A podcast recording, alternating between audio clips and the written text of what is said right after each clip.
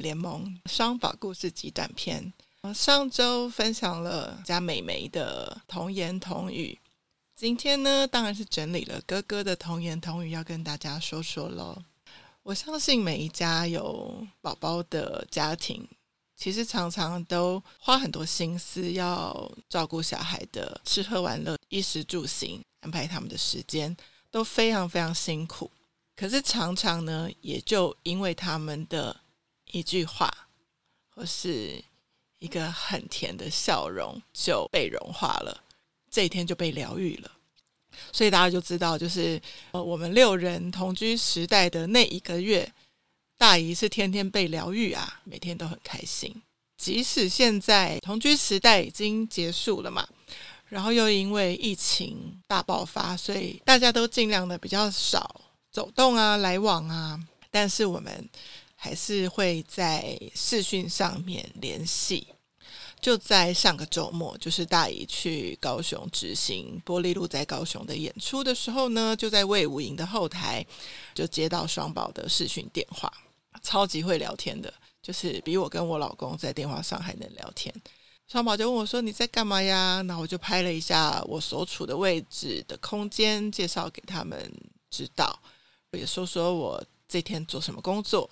然后说舞者们都已经跳完舞啦，大家说那他们在哪里？我说他们在后面，现在是晚餐时间，他们在吃披萨。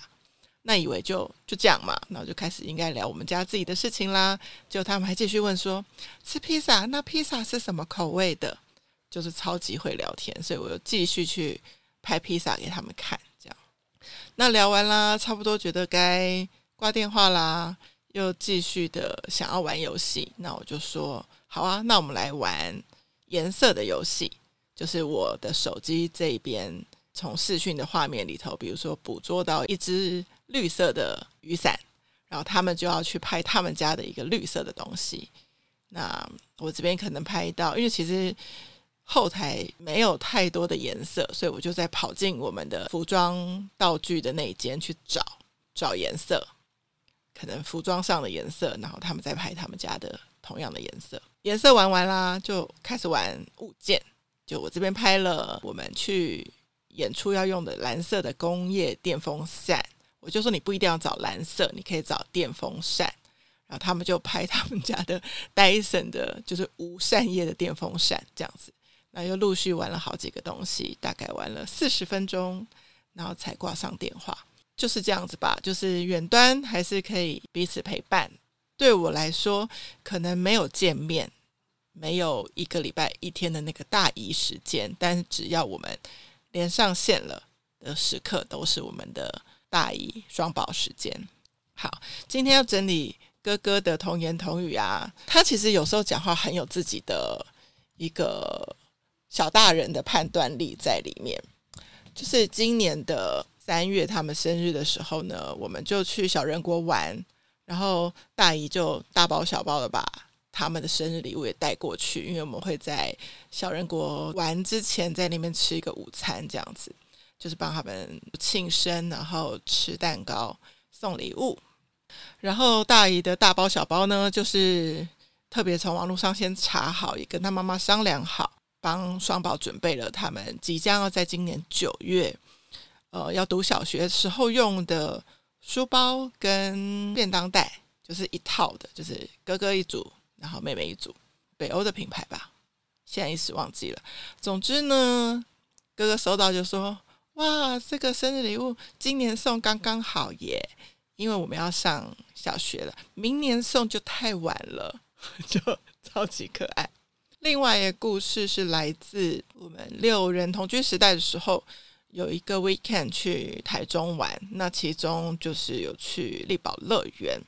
那我们疯狂的玩了那个丛林泛舟，就是那个圆形的浮力，上面大概有八个椅子，然后我们大家都要穿雨衣，因为它是在一个水道里面，我们如果撞到墙壁，就会水就会溅上来。这样，我觉得这个大家应该都有玩过，就是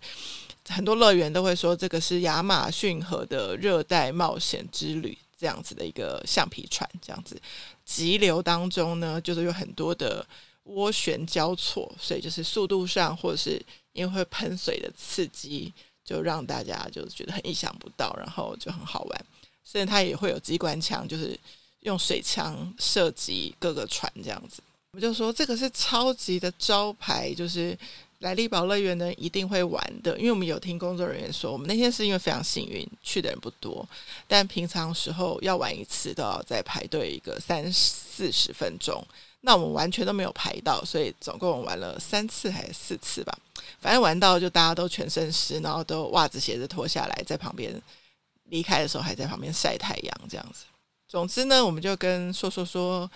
这个丛林泛舟啊，是丽宝乐园的招牌。他就说招牌是什么意思？我就说就是我们去到一个地方一定要去玩的东西，或是你去到一个城市一定要看到的地标，这样子。